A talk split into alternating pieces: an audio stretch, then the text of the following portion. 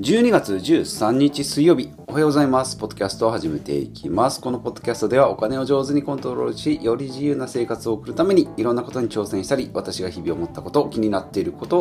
を日替わりのテーマでお届けしております。はい、毎朝4時50分に起き、まあ身支度をして、もごもご考えて、6時ぐらいからね、いつもポッドキャストを撮っております。平日もそうだし、土日も土曜日とかのコラボですね、浜さんとのコラボも6時ぐらいから、まあ朝からよう喋るなという感じなんですが、まあずっと続けばね、人間慣れるもので、朝起きてからこのポッドキャストを撮るまでに、なんかこういろいろ頭の中で考える習慣がね、結構ついてきまして、撮る前、ポッドキャストやる前は、ね、朝はなん今日何しようとか、昨日あんなことあったなーってぼんやり考えてたんですけど、割と朝一のこの脳の回転が、一番、一日の中で一番フル回転してるんじゃないかなっていうぐらい。逆に、うん、ポッドキャスト終わったらもう一仕事終えた。まあ、そこまで気負ってはないですけど、割とそれに近いぐらい頭を使ってるんじゃないかなと思っておりますが、はい、皆さんはどんな時に聞いていただいてるんでしょうか？ですね。まあ、時間決めると、私も、ポッドキャストだとか、YouTube、ボイシー、オーディブルですね、音声読書みたいなのは時間を割と決めてたり、まあ、ながらでね、家事を、家事、うん、掃除とかし、風呂掃除とかしてたりするとね、うん、あとは物件のリフォームなんかの時に聞いてると、ながらで聞くとね、えー、意外と話が入ってきたり、なんか親近感がね、音声で親近感が湧いてくるんで、親近感が湧くんじゃないかなと思っております。はい。で、昨日の回をね、聞き直したんですけど、フリック入力始めましたよっていうトークをしたんですが、その中で最後にね、ポケベル打ちを子供がしてたって言ってた。ポケベル打ちってバッて言ってたんですが、あれあの、ガラケー打ちですね。あいうえおって言って1を5回押す。1、2、3、4、5、5、あいうえおって動く。あれがポケベル打ちじゃなくて、あれがガラケー打ちですね。ポケベル打ちって、よくよく考えると、何してるの時に、まあ、ポケベル世代はもうあるあるでしょうけど、なんか5、5152なんとかなんとかもう忘れましたけどね。なんかあれを覚えてって、公衆電話のところで、ドヤ顔で入力してた。あれがポケベル打ちですね。はい。まあだったら71とかね。ただったら41とかね。なんか。なので、昨日のはポケベル打ちではなくて、ガラケー打ちですね。はい。なんか聞きまち、言い間違いやっぱ多いな自分の中ではちゃんと言ちゃんと言ってるけど収録するとね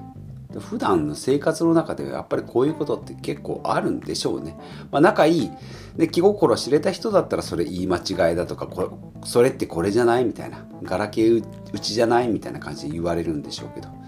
うん、収録して聞き直すとまあ聞き直すのが自分なんでね気がついてないこともありそうな気もしますが、うん、まあそんなのも、まあ、積み重ねでね改善していければいいかなと思っております。はいで今日のテーマはえすごい人に出会った話ということで雑ですけどね。はい。えっ、ー、とでこのお話は先週の土曜日日曜日か。高校の同級生高校生高校の同級生か。うん。ね。幼なじみや幼い頃の同級生。幼なじみ高校の同級生は幼なじみじゃないよということを幼なじみに教えてもらったので高校の同級生。はい今回は高校の同級生で集まりまして10人ぐらい集まってでその家の子供がもう大きくなったんですよ。うちの子供と同じ世代なんですけど一番上のお姉さんが21歳。もう21歳なんですね。あんなにちっちゃかったのにって。ねまあ散々もう言われてるでしょ、うん、ですけどまあ、動物が好きでその家も鶏を飼ってたりうさぎを飼ってたり、鶏って言ってももうあの鶏小屋があるぐらいの卵を産む。鶏小屋があるぐらい。で畑がありみたいな。鶏と茶母なんか放し飼いしてますみたいな。もうちちっちゃいムツゴロウ王国みたいな。そんな中で育ったお姉ちゃん21歳がひよこの鑑定士にもうそこもすごいひよこの鑑定士ってなんか雑誌のジャンプとかの裏にあった。ひよこの鑑定士で稼げますみたいな。ねひよこの鑑定士で稼げますみたいな、うん、そのお姉ちゃんがいろいろまあ沖縄の方とか行ってたけどこの12年スウェーデンに行ってきたよという。そのお姉ちゃんが帰ってきたということでね、まあ、話をしたんですよ、まあ、懐かしいというか大きくなったねっていうと普通の話から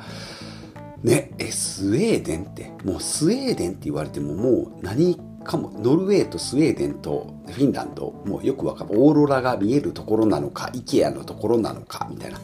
なんかノーベル賞とかなんかうん医療費タダだけど税金高いとかね。そんな薄い知識しかないんですけどうんなんかねあのやっぱり白夜の時期がちょっと前1ヶ月ぐらい前は白夜で一日中明るかっただとかね。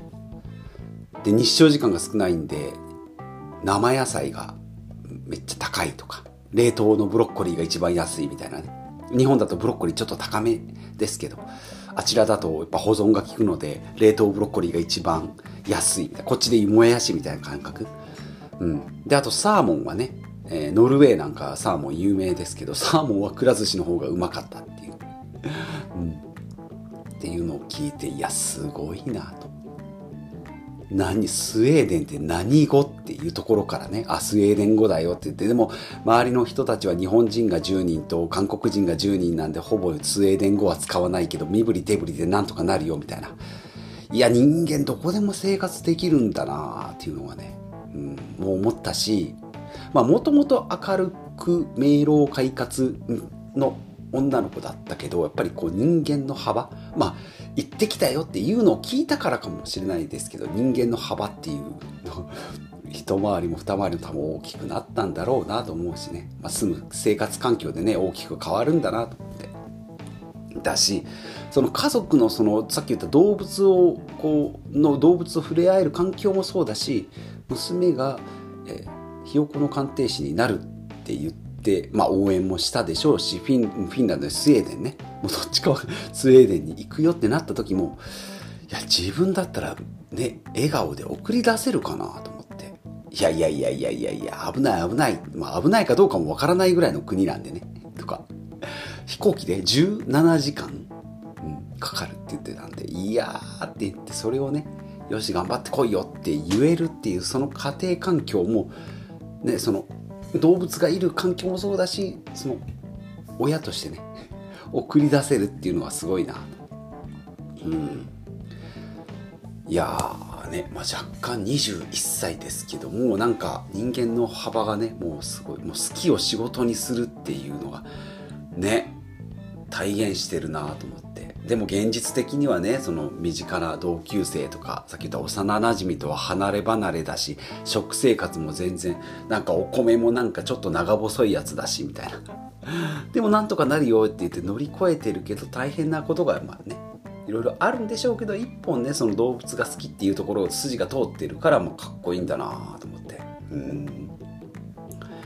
ね、まあ、性別ね性別も違うし年代も違うし環境も違うけどなんかこう刺激を受けたなと思って。なんか自分探しの旅っていうとねただただ自分のやりたい旅行をやってる感じですけどその動物と触れ合える仕事をするために海外に、まあ、飛び回るって言ってもねその正直そんなにねあのお医者さんだとかねなんかそういうパイロットとかそういうのじゃないんでね給料とか待遇ってそこまでいいような感じはまあ分かんないですけど。じゃないにしてもやりたいことが先行して一番にねやってってるなっていうのは、うん、今回すごい一番多分刺激を受けたんじゃないかな。まあ友達と会ってねこうわけは懐かしい話だとか近況の話を聞いて近況報告とかもしてね、まあ、楽しかった楽しかった。それはまあレギュラーの同窓会みたいな感じですけどね、まあ、今回の刺激はねいやまあ噂には聞いてたけどやっぱりその彼女と喋ってね大人になったなっていうもうその振る舞いもそうだし社交的まあ急にあまあ北欧なんでよくわかんないです。北欧のノリがよくわかんないですけど、うん、なんかいつもにいつもっていうかずっと終始ニコニコしてるなと思ちっちゃい自分より自分よりっていうかね5歳ぐらいの小学生とかともうまく触れ合い、ね、